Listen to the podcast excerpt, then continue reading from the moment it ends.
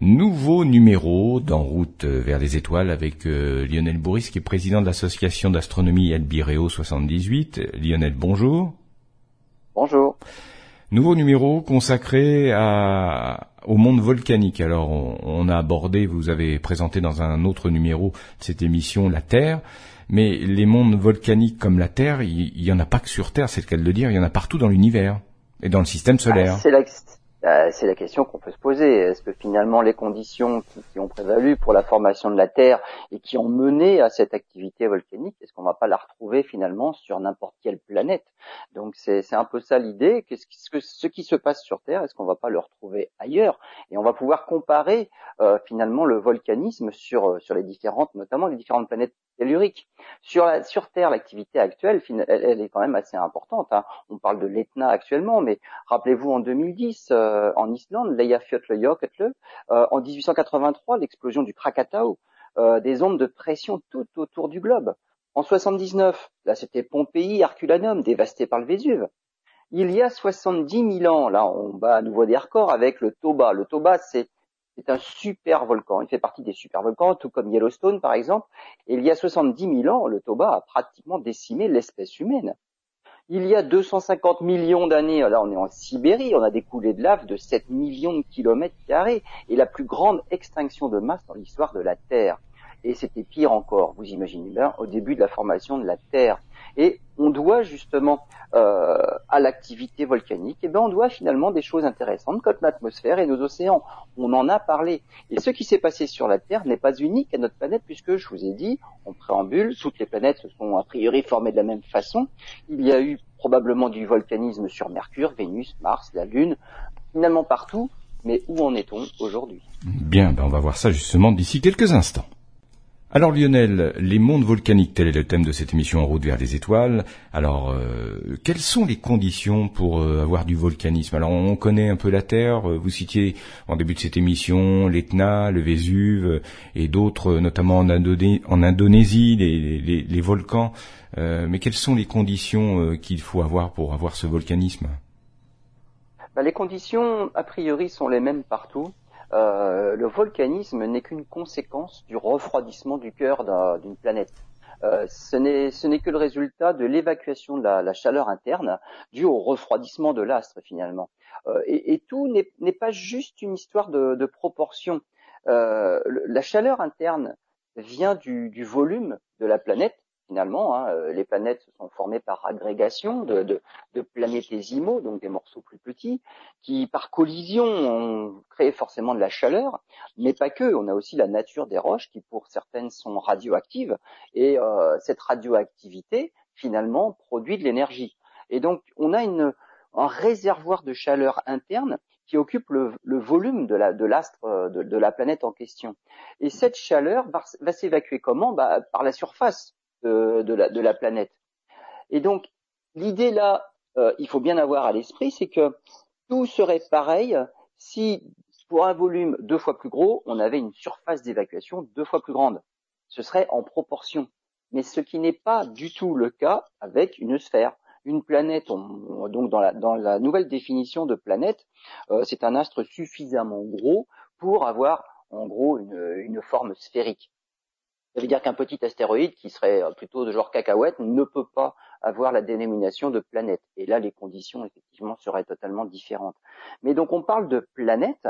Et bien, il faut savoir que si une planète est deux fois plus grosse par rapport à une autre, le volume, c'est 2 au cube, parce qu'on mesure des, volumes en mètres cubes, rappelez-vous. Et donc, 2 au cube, c'est 8 fois plus de matière dans le volume. Alors, 8 fois plus de matière, c'est quand même beaucoup plus de chaleur. Et la surface varie comme des carrés. Et donc, c'est huit fois plus de, matière qui s'évacue, dont la chaleur s'évacue par une surface qui n'est que quatre fois plus grande. Donc la surface est petite par rapport à un volume d'énergie qui doit s'évacuer qui est plus gros. Et donc on voit que on n'est pas du tout dans, dans, une histoire de proportionnalité.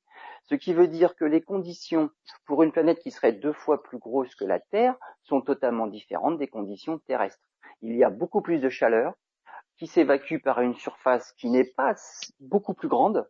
Et donc, à la surface, puisqu'on vit à la surface, les conditions seraient complètement différentes de ce qu'on vit sur Terre. À l'inverse, une planète deux fois plus petite aurait euh, finalement une énergie huit fois plus petite à évacuer dans une surface seulement quatre fois plus petite. Ça veut dire que là, l'évacuation se fait beaucoup plus. Et donc, c'est les petites planètes, on va dire ça comme ça, se refroidissent beaucoup plus vite que les grosses planètes qui elles vont se refroidir beaucoup plus lentement. Donc comme, comme par exemple, voilà, comme par exemple Mars par rapport à la Terre, quoi. Bah, Mars par rapport à la Terre, c'est la moitié. Euh, Mercure, c'est encore plus, c'est même encore plus petit, c'est moins de la moitié. Euh, Vénus, c'est exactement la même taille, à quelques centaines de kilomètres près en, diamètre, hein, 12 750 pour la Terre, 12 104 pour Vénus. Bon, à 600 kilomètres près en diamètre, on a exactement des planètes jumelles finalement. Donc les conditions sur Vénus, là on peut dire qu'elles sont identiques. Ça veut dire qu'il y aurait autant de chaleur interne puisque les planètes se sont formées finalement dans dans, ce disque d'accrétion qu'il est resté après que le Soleil ait, récupéré plus de 99% de la masse de la nébuleuse primordiale, euh, le, reste finalement, les, gravats, les petits morceaux de roches, de poussière qui se sont agglutinés au, fil du temps, ont formé des planètes. Donc les briques initiales sont exactement les mêmes sur toutes les planètes on va dire les planètes telluriques dans, le système solaire externe avec les planètes géantes, euh, les conditions étaient un peu différentes quand même, mais restons dans les planètes telluriques. Finalement, tout au départ pouvait former des planètes identiques. La seule différence entre nos quatre planètes telluriques de Vénus, de Mercure, Vénus, Terre, Mars, c'est une histoire de taille. Et on vient de voir que les conditions n'étaient pas proportionnelles en fonction de la taille. Et justement, tout réside dans ces différences de taille et cette fameuse chaleur interne à évacuer. Très bien, ben on se retrouve dans quelques instants pour la suite de ce sujet. Alors Lionel, on va quand même revenir euh, un petit peu sur euh, la planète Terre pour euh, parler du volcanisme. Bah oui, on a, c'est évidemment ce qui nous sert de référence. Donc parlons de ce qu'on connaît, c'est le volcanisme sur Terre. sur Terre, il y a différents, déjà différents types de volcans et surtout différents types de volcanisme. Les, différents types de volcans, en tout, sur Terre, on a une douzaine de volcans en activité. Actuellement, c'est l'Etna qui, refait parler de lui. Hein. C'est le, le, volcan le plus haut d'Europe et surtout perpétuellement en activité, une activité plus ou moins intense. Euh, et par exemple, l'Etna fait partie des volcans effusifs. On a deux types de volcans, les effusifs et les explosifs. Euh, pour donner une image, les effusifs sont ceux qui, crachent de la lave et de la lave qui descend le long des pentes et qui ne sont finalement pas très dangereux, mis à part si on est justement euh, dans une coulée de lave. Mais enfin, si on peut éviter les coulées de lave, ce ne sont pas des volcans très dangereux. On les appelle les volcans rouges, évidemment, dus à la lave qui s'écoule sur les pentes. Les autres, les autres types de volcans, ce sont les volcans explosifs, euh, type le mont Sainte-Hélène, par exemple, euh, dans les Rocheuses. Et là, on les appelle les volcans gris, parce qu'on observe essentiellement des cendres, des bombes volcaniques, des, des nuées ardentes. Donc les explosifs ou volcans gris cela, on ne peut pas prévoir comment une, éruption va se produire, s'il va y avoir une activité paroxystique avec une explosion, on fera finalement du cône volcanique. Euh, les, Minoens euh, en Crète se rappellent de, l'éruption du, Santorin, qui, a fait littéralement voler en éclats le volcan. Il en reste quelques, îles. Euh, donc, on a deux types de volcanisme, deux types de volcans, les volcans rouges, les volcans gris, les effusifs et les explosifs. Et le volcanisme lui-même a, des différences. On a du, volcanisme de subduction. On en a parlé dans la précédente émission. Euh, on, a, la croûte océanique, la croûte terrestre qui, finalement fait le fond de nos océans, et une nature différente de la croûte continentale, donc les continents sur lesquels nous, nous habitons. Croûte continentale qui ne tient pas que des terres émergées, mais le plateau continental qui donc c'est de l'océan, c'est de la mer à faible profondeur, ça aussi c'est de la croûte continentale. Eh bien la croûte océanique qui est plus dense euh, passe sous la croûte continentale pour euh, pour aller dans le manteau terrestre finalement. Et donc il y a frottement. là, ah ben, il y a frottement, on passe en dessous, c'est comme un tapis roulant. Et donc, quand la roche redescend dans le manteau terrestre avec des températures qui augmentent, eh bien, la roche euh, fusionne à nouveau et ça, remet à, niveau les roches, ça, réalimente le manteau. Donc, on a un volcanisme ici, là où il y a frottement, là où la, la la croûte océanique passe sous la croûte continentale, il y a frottement, il y a plissement, et il peut y avoir liquéfaction du, magma, du, manteau terrestre, qui va former du magma, un magma plus liquide qui va remonter à l'image d'une bulle finalement dans, une bouteille, ça va remonter et ça va percer la croûte à la surface, et là on va avoir un volcan. Et donc, ce magma s'appellera lave. Et donc, on a des volcans comme ça en bordure de plaques euh, de, plaques continentales, en bordure de, ce qu'on appelle la dérive des continents. On n'a que des plaques tectoniques. En bordure de plaques, on a justement ces zones de subduction. On a des zones aussi de frottement. Et à l'autre bout, finalement, de la plaque euh, tectonique, on a des plaques qui s'écartent. Il faut bien que la matière remonte quelque part, puisqu'elle elle, descend dans les profondeurs du manteau au niveau des zones de subduction. C'est là qu'on trouve les parties les plus profondes finalement sur Terre. Hein. La, fosse des Mariannes, par exemple, descend à 11 km de profondeur. Donc si la, croûte océanique s'enfonce comme ça dans le manteau terrestre au niveau des zones de subduction, il faut bien que ça réapparaisse quelque part, sinon il y aurait des trous quelque part. Et donc là, on retrouve finalement du volcanisme au niveau des dorsales. Donc c'est à l'autre bout des plaques tectoniques. Euh, là, c'est de la roche qui, vient du manteau, qui est en contact avec l'eau et à la surface euh, finalement refroidie, durcie. Ça fait de la roche toute récente. Et donc les roches naissent au niveau des, euh, dorsales médio-océaniques. Et donc c'est ça l'histoire de tectonique des plaques, une espèce de tapis roulant qui serait en perpétuel mouvement. On a du, aussi autre chose, c'est ce qu'on appelle du volcanisme de, de points chauds. Alors là, on va parler plutôt des îles euh, Hawaï, les Aléoutiennes, oui, par exemple, les îles Hawaï. Mmh, bien sûr. Euh, on, a, on a une bulle de magma qui se trouve dans le manteau sous la, la croûte euh, océanique. Et donc le magma monte et forme un volcan. Ça forme une petite île si vraiment le volcan est plus, plus haut finalement que la profondeur de l'eau à cet endroit-là. Et donc ça fait des îles qui, qui sont toujours en, en, perpétuelle naissance au niveau de, de l'archipel hawaïen. Et comme la, la plaque pacifique se déplace finalement vers le nord-ouest, on a les vieilles îles d'Hawaï qui sont finalement des volcans éteints et les toutes nouvelles îles en formation plutôt au sud-est. Et donc là, on a un point, un point chaud sur, euh, sur le globe terrestre qui fait sortir de manière pratiquement continuelle de, de la lave du, du sous-sol de la Terre.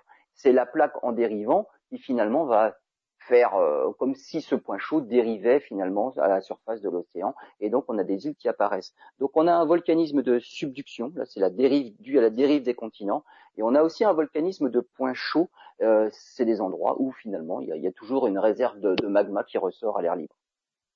Très bien, bah c'est passionnant tout ça, on se retrouve dans quelques instants Lionel. Alors Lionel, euh, il y a quelques instants, vous nous avez parlé justement euh, du volcanisme sur la Terre, ce qu'on rencontre comme forme de volcanisme explosif, euh, et entre autres.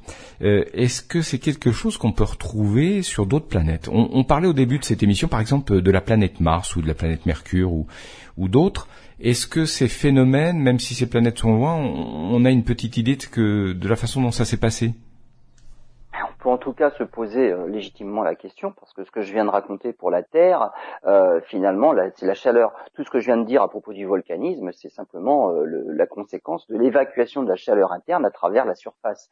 et donc, comme la Terre et les autres planètes telluriques se sont formées toutes de la même façon à la même époque, on peut se poser la question, mais est-ce qu'il n'y a pas exactement les mêmes conditions sur les autres planètes?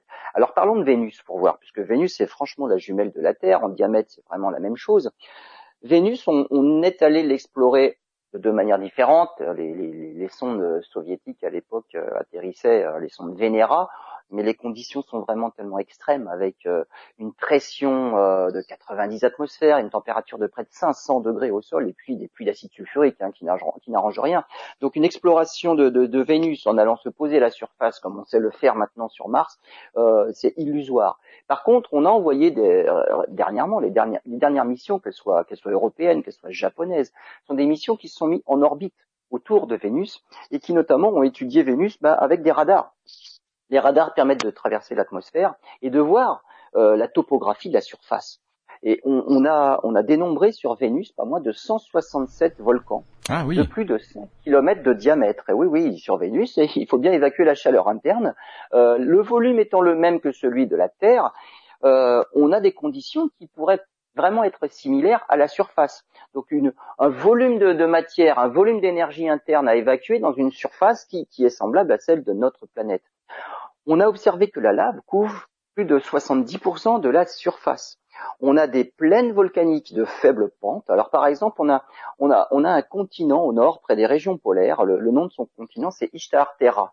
Euh, alors Vénus, Vénus c'est quand même la déesse de la beauté, hein, ce serait Aphrodite euh, chez les Grecs. Et Ishtar Terra, ben, on reste dans, dans cette dénomination des déesses de la beauté. Ishtar c'est la déesse babylonienne de l'amour. Euh, ce, ce, continent d'Istar Terra, donc dans les régions plutôt nord, euh, c'est un, un, continent qui fait 3700 km sur 1500 km. On va dire c'est un peu plus grand que l'Australie. Il y a sur son continent une chaîne de montagnes, des monts Maxwell, avec comme point culminant le mont Skadi à 10 700 mètres d'altitude. Alors, alors là, on parle de l'altitude par rapport on va dire à une référence moyenne. Euh, sur Terre, on parle d'altitude par rapport euh, euh, au, niveau des océans. Donc pas par rapport au niveau de la croûte océanique, mais par rapport au niveau des au océans. Niveau des océans On ne peut pas tout à fait comparer. On a, on a des, on a des, volcans, notamment à Hawaï, qui font déjà plusieurs kilomètres de haut, et il faut rajouter plusieurs kilomètres de profondeur, si on comptait par rapport au plancher océanique. Donc on ne peut pas tout à fait comparer les altitudes des volcans euh, vénusiens par rapport aux, volcans terrestres. Euh, on a aussi sur Vénus un continent sud qui s'appelle Aphrodite Terra, là c'est la déesse grecque. Euh, on y trouve le plus haut volcan vénusien, c'est le mont Maat. c'est 8 kilomètres au-dessus de ce fameux niveau moyen. Ce qu'on observe aussi sur Vénus, c'est qu'il y a seulement 950 cratères à la surface. Alors ça, c'est un indice euh, de la jeunesse de la surface de Vénus, ce qui veut dire que les éruptions volcaniques sont récentes. Il y a un resurfaçage de la surface, c'est le cas de le dire, par des coulées de lave qui, tentent à faire disparaître tous ces cratères-là. Euh, sur la Lune, les cratères ne disparaissent pas, et des cratères, on en a des milliers et des milliers sur la Lune, alors que la Lune, c'est petit par rapport à Vénus. Euh, mais il n'y a pas de resurfaçage. La, surface de, la Lune est vieille. Euh, sur la Terre, alors là, évidemment, euh, les cratères ont disparu, soit ils sont sous les eaux, soit il y a de la forêt, soit il y a des travaux sur Terre. Nous sommes capables de bien resurfacer notre planète et faire disparaître les cratères. Sur Vénus, donc, 950 cratères, c'est le signe d'une surface relativement jeune. L'âge est estimé entre 600 et 750 millions d'années seulement. Avec Vénus Express, hein, c'est une petite sonde de l'Agence spatiale européenne, on a mesuré l'âge des, coulées de lave, euh, et certaines coulées de lave ont seulement 100 000 ans maximum. Et on a même des doutes sur des éruptions en cours, euh, notamment à cause du dioxyde de soufre qui, était en baisse de 1978 à 1986. Euh, ces, ces, concentrations en dioxyde de soufre ont bondi en 2006, puis diminué d'un facteur 10 à nouveau entre 2006 et 2012. Et ça, c'est signe qu'il y a quelque chose qui se passe actuellement. Le dioxyde de soufre, chez nous, c'est quand même un peu lié aux éruptions volcaniques. Donc s'il y a des fluctuations de concentration de dioxyde de soufre dans l'atmosphère, alors c'est signe qu'il y a peut-être des éruptions tout à fait actuellement en cours. Et on observe aussi, grâce notamment à la petite sonde Akatsuki qui était en, orbite autour de Vénus, une sonde japonaise, une activité orageuse avec des éclairs qu'on peut voir dans l'atmosphère et qui viendraient eux aussi de cette fameuse activité volcanique on n'imagine pas qu'il y ait de la tectonique des plaques sur euh, Vénus, et donc ce serait plutôt un volcanisme de points chauds, comme euh, Hawaï sur Terre, mais l'activité volcanique sur Vénus est peut-être aujourd'hui encore présente. Bon, bah ça sera à en reparler dans une autre émission. On se retrouve dans quelques instants.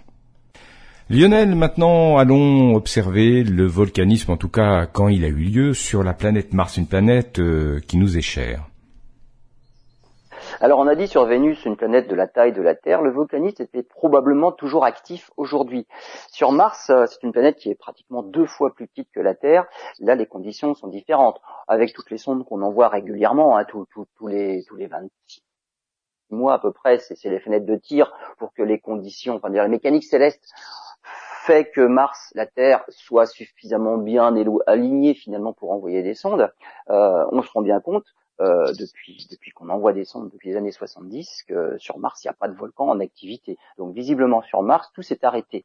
Euh, pour autant, on a découvert des volcans. Euh, on pense que le maximum d'activité s'est déroulé il y a entre 3,2 3,7 milliards d'années.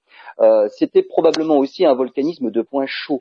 On, on, a pour preuve l'altitude des volcans. C'est-à-dire que Hawaï, si jamais la, tectonique des plaques n'était pas en jeu à Hawaï, finalement le réservoir de magma sous la croûte euh, océanique ne ferait que faire monter l'unique volcan au-dessus du point chaud. Mais comme la plaque dérive, finalement, ça crée de nouveaux, de nouveaux petites îles, de nouvelles petites îles euh, du côté de dans la direction sud-est.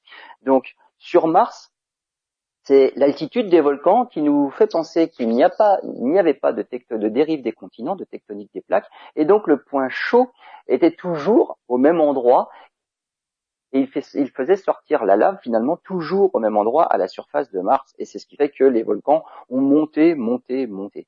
Il y a deux grandes régions volcaniques sur Mars, euh, les plateaux Tarsis et Elysium. Sur Elysium, on a le mont Elysium qui fait 410 km de large et 14 km d'altitude. Euh, ce sont des volcans si on compare à ceux de la Terre qu'on appellerait des stratovolcans, c'est comme ce sont des cônes finalement, comme le Vésuve.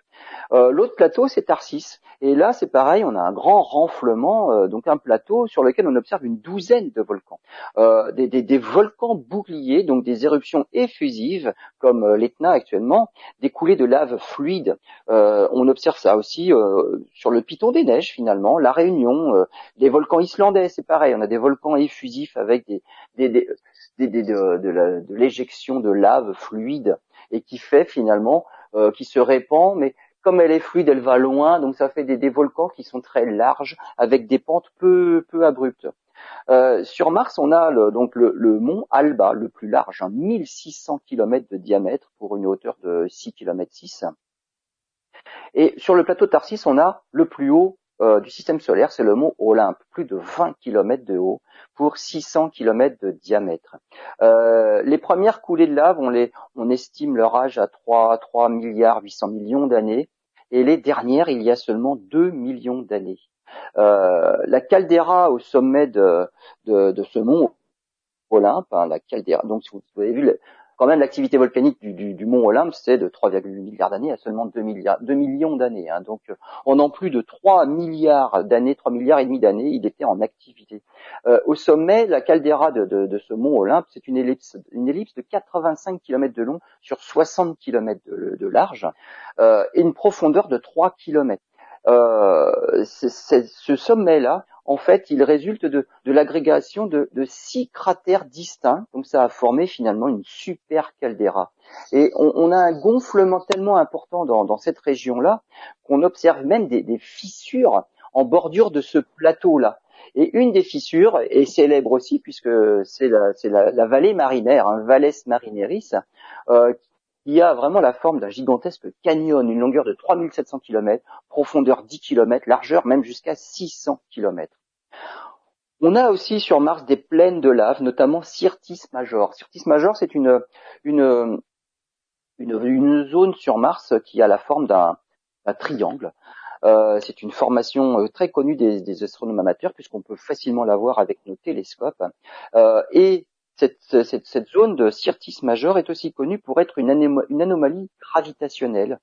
Syrtis Major sera en fait un énorme volcan plat pratiquement complètement érodé, donc aujourd'hui disparu. Hein. L'érosion, ça peut être de l'érosion par le vent. Hein. Euh, il y a du vent sur Mars, et en, pour preuve, la, petite sonde Persévérance américaine qui vient d'atterrir et de se poser sur Mars, elle, dispose parmi ses capteurs d'un micro, un micro qui a été fait en France, et on a pu récemment enregistrer le, le souffle du vent, la petite brise martienne. Euh, à l'époque, il y a longtemps, l'atmosphère était plus, dense sur Mars, plus épaisse, et donc euh, le vent euh, pouvait avoir un, un, effet euh, d'érosion beaucoup plus important qu'il ne l'a maintenant. Mais donc, voilà, des volcans peuvent apparaître sur Mars.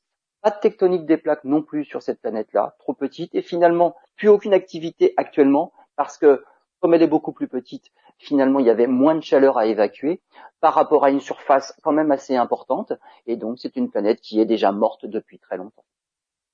Très bien Lionel, euh, on va faire une pause et dans la prochaine partie de cette émission, vous allez nous parler de quoi? On va aborder Mercure, encore plus petite que Mars. encore plus petite que Mars, à tout de suite.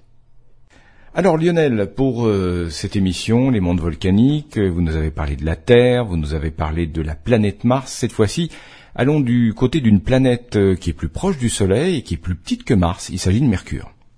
La planète Mercure. Alors sur la planète Mercure, euh, il y a aussi de la chaleur interne à évacuer. Ça, on sait que ce sont des conditions qui, qui, se sont retrouvées finalement partout après la formation des planètes. Ben, il n'y a pas de grands volcans comme sur Terre, comme sur Vénus, comme sur Mars. On a vu qu'il y avait des grands volcans. Sur Vénus, il n'y en a pas. Euh, on estime que le volcanisme s'est déroulé que dans le premier milliard d'années. On observe du volcanisme effusif, par exemple, on a un grand bassin, le bassin Caloris, 1500 km de large. on pense que les volcans effusifs ont participé pour 7% à la surface de Mercure. Et il y a aussi du volcanisme, il y a eu aussi du volcanisme explosif. On, y découvre des, cheminées volcaniques et des, dépôts pyroclastiques. Alors les dépôts pyroclastiques, c'est ce qu'on appelle aussi des nuées ardentes. Euh, ces dépôts-là sont brillants et on pense que euh, ce type de volcanisme-là, de nuée ardente, de, volcan gris, comme on dirait sur Terre, hein, les volcans explosifs, ce type de volcanisme serait beaucoup plus récent que le, en tout cas plus récent que le volcanisme effusif. On, a découvert tout ça grâce aux, petites sondes qu'on a envoyées autour de Vénus, hein, euh, notamment la sonde Messenger, euh, dont le lancement euh, a eu lieu en 2004. Elle s'est mise en orbite en 2011 et euh, la sonde Messenger a fait une cartographie de, Mercure avec des détails de, de, de, 26 mètres seulement. Hein. Et on a observé certaines cheminées, des évents volcaniques. Alors à la différence avec les cratères d'impact, euh, les cheminées volcaniques ne sont pas forcément circulaires.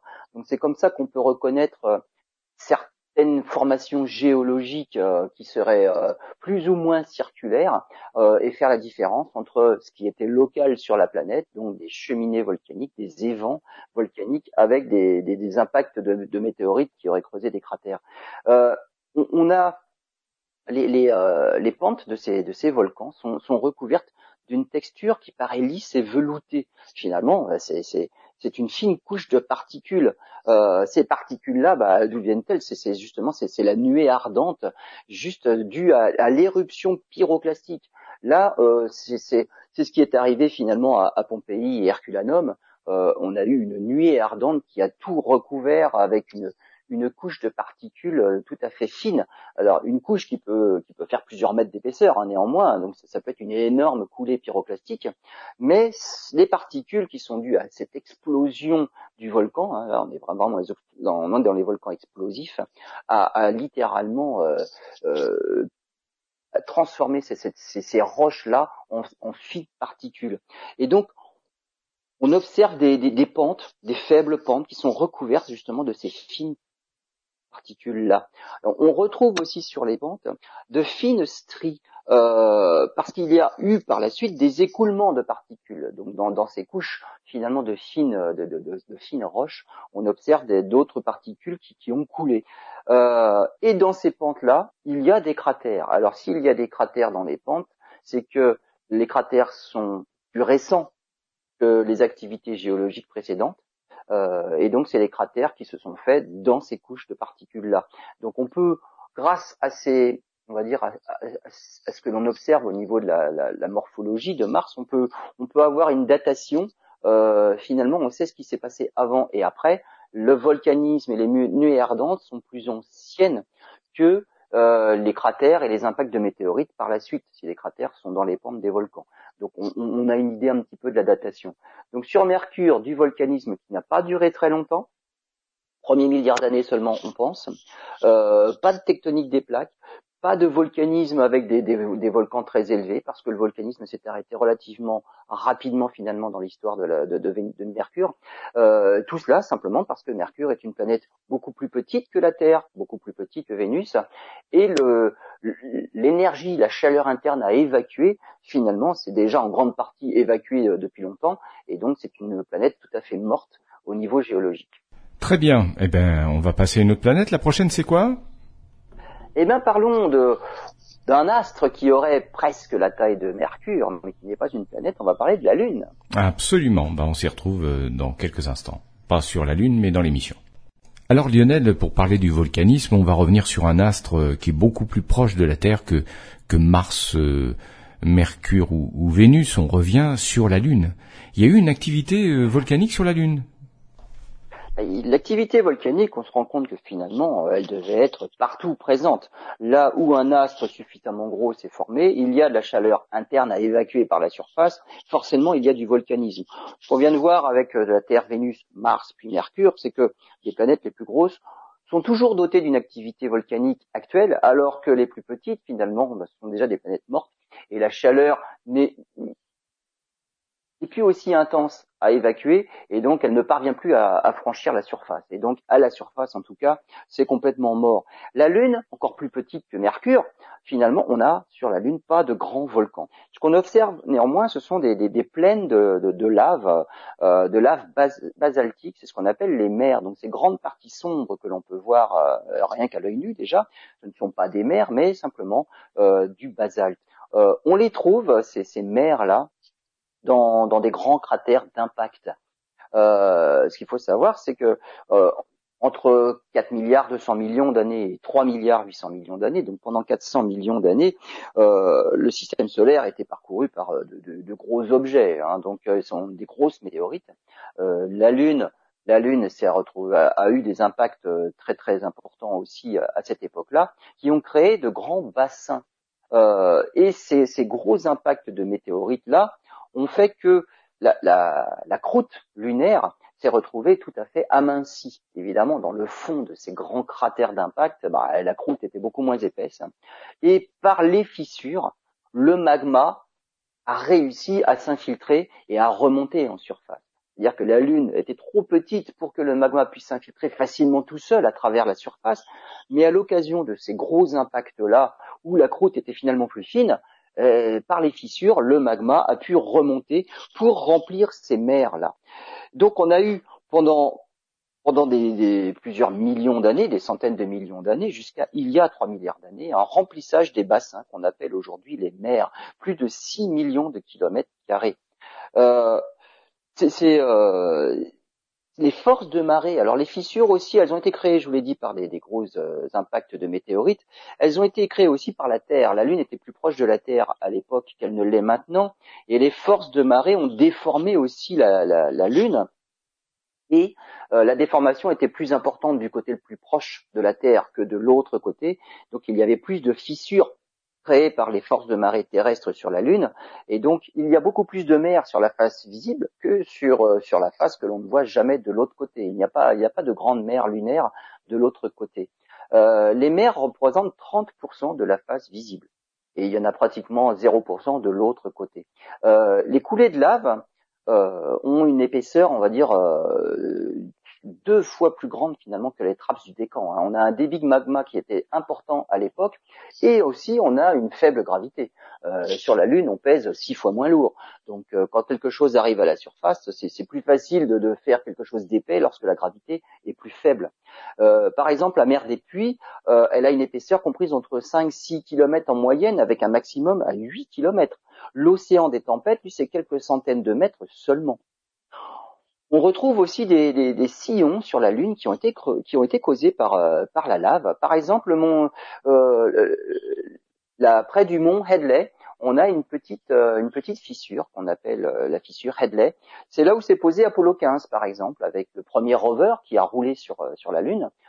les astronautes de l'époque avaient pour consigne de ne jamais descendre dans dans cette dans ce site Alors ça ressemble à, un ancien fleuve, hein, mais c'est pas du, c'est pas de l'eau, c'était de la lave fluide qui coulait à l'époque, euh, un, sillon large d'un kilomètre deux quand même, sur plus de 100 kilomètres de longueur, euh, et donc les, les, astronautes de la mission Apollo 15 ont pu aller bah, pas loin en tout cas, mais ils n'ont pas eu le droit de descendre. Les pentes ne sont pas des falaises quand même, hein, ce sont des pentes qui descendent pas mal, mais on n'a pas osé euh, descendre avec le rover euh, de peur de ne pas pouvoir euh, remonter après la pente.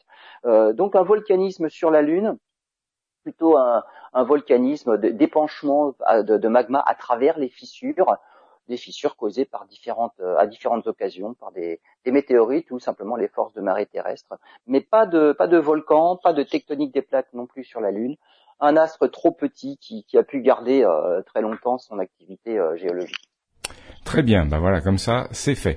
On fait une pause à nouveau, euh, Lionel, et puis il y a d'autres sujets concernant le, les mondes volcaniques. Et oui, on va voir ben, finalement pour comment, comment expliquer toutes ces différences. D'accord, à tout de suite. Alors Lionel, vous nous avez parlé du volcanisme sur la Terre, sur Mars, Vénus, Mercure, et sur la Lune aussi, sur un astre comme la Lune. Mais comment expliquer les différences qu'il y a entre ces différentes planètes? Alors les différences, elles viennent évidemment essentiellement de, la taille de la planète, la taille de l'astre en question. Hein, on l'a dit, hein, euh, la chaleur à évacuer euh, est, est, proportionnelle finalement au volume du noyau. et cette chaleur-là doit s'évacuer dans une surface qui, est proportionnelle simplement au carré de la taille de la planète.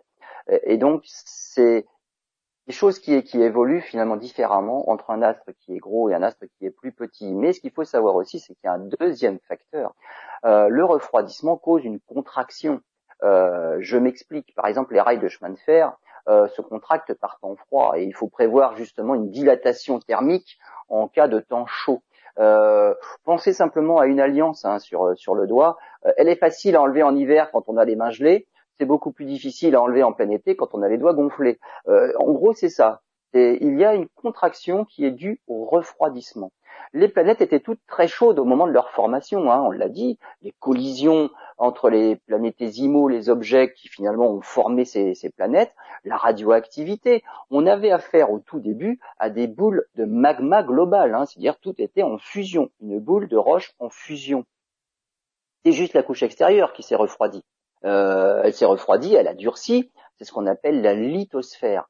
Mais en refroidissant, il y a contraction, j'en parlais juste avant, et donc contraction euh, fait que le volume diminue et donc le sol se fracture.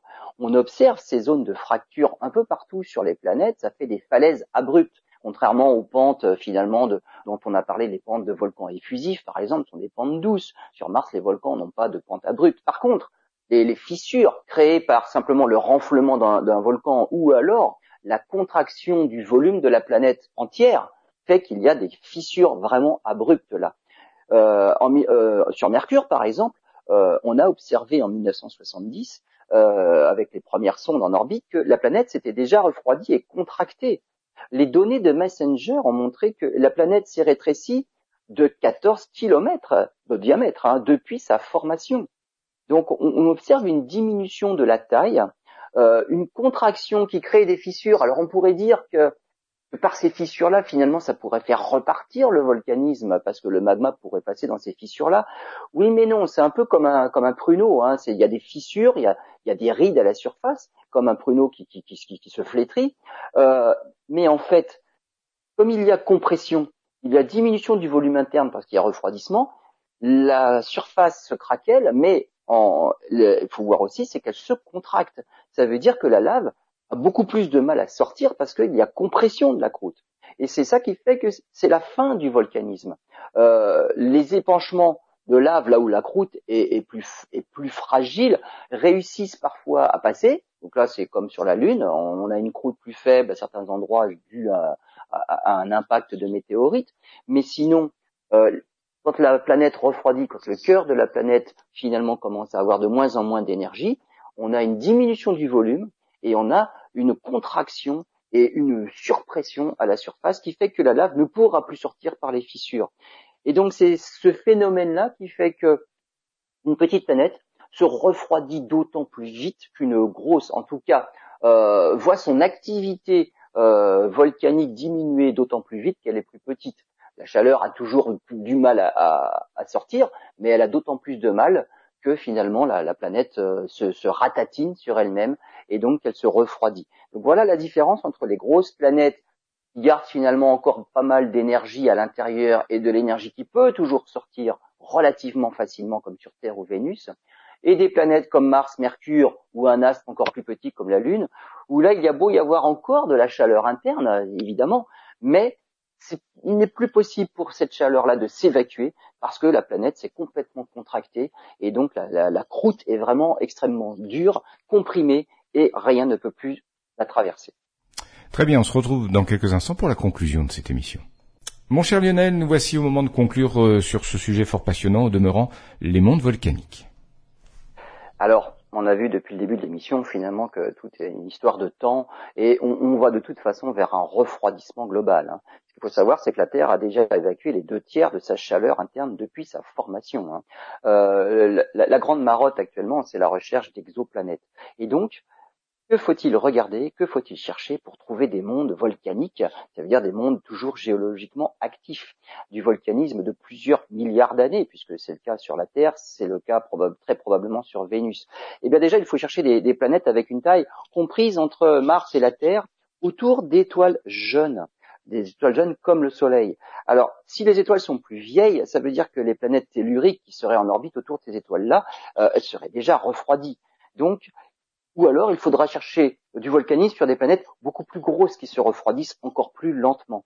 Euh, selon les certains, certains astrophysiciens, notamment euh, Aurélien Barraud, euh, il y a euh, deux, deux conditions en fait. Il y a le nécessaire et le contingent.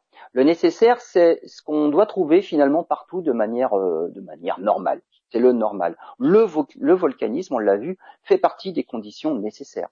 Donc sur, sur n'importe quel astre, il était en c'était une boule de roche en fusion, une boule de magma au début, il s'est refroidi, donc le volcanisme est forcément omniprésent sur tous les astres. Ensuite, le contingent. Bah, le contingent, c'est ce qui arrive localement, et on a bien vu à travers cette émission-là que les choses ont évolué complètement différemment entre la Terre, Mercure, euh, Vénus, euh, la Lune, et ça c'est le contingent, donc c'est par opposition au nécessaire, c'est ce qui dépend des conditions locales. Et donc, mieux connaître le volcanisme sur Terre et les autres planètes telluriques du système solaire permettra de mieux le rechercher finalement ce volcanisme sur les autres exoplanètes. On en connaît aujourd'hui, on va dire en 4500 exoplanètes. Euh, avec les futures générations de télescopes, euh, que ce soit sur Terre ou dans l'espace, on pourra étudier ces planètes-là en détail. Et donc on va rechercher finalement le volcanisme dont on a parlé là pendant toute l'émission, des choses qui sont finalement normales partout dans, l'univers. Et rappelez-vous de l'émission précédente, c'est grâce au volcanisme que la Terre a eu une atmosphère, et l'atmosphère s'est condensée, il y a eu de l'eau à la surface. Les conditions locales ont fait que cette eau-là euh, est restée liquide jusqu'à nos jours. Euh, des conditions qui ont dû être exactement les mêmes sur Vénus, par exemple, mais il n'y a plus d'eau liquide à la surface. De même que sur Mars, il y a eu une atmosphère, il en reste très peu, il y a eu de l'eau liquide, c'est bien là qu'on fait atterrir tous les rovers qu'on y envoie. Euh, il n'y a plus d'eau liquide à la surface. On voit bien que ce sont des conditions qui sont finalement normales. Ça, ce sont le, c'est le nécessaire. Nous sommes restés dans les planètes telluriques dans le, dans le système solaire, euh, avec un volcan, on va dire un volcan que l'on que l'on conçoit facilement et on imagine ces éruptions de lave là. Euh, mais il existe un autre type de volcanisme que l'on trouve dans les régions plus externes du système solaire, euh, c'est un volcanisme de, c'est quelque chose qui vient évidemment du, centre de, l'astre de, la planète, mais c'est froid. On appelle ça du cryovolcanisme. Donc il y a aussi là évacuation de la chaleur interne, mais qui se fait sous une forme différente que de la lave et du magma qui vient à la surface. Et donc on en reparlera dans une prochaine émission. Merci Lionel pour ce sujet passionnant. On se retrouve bientôt.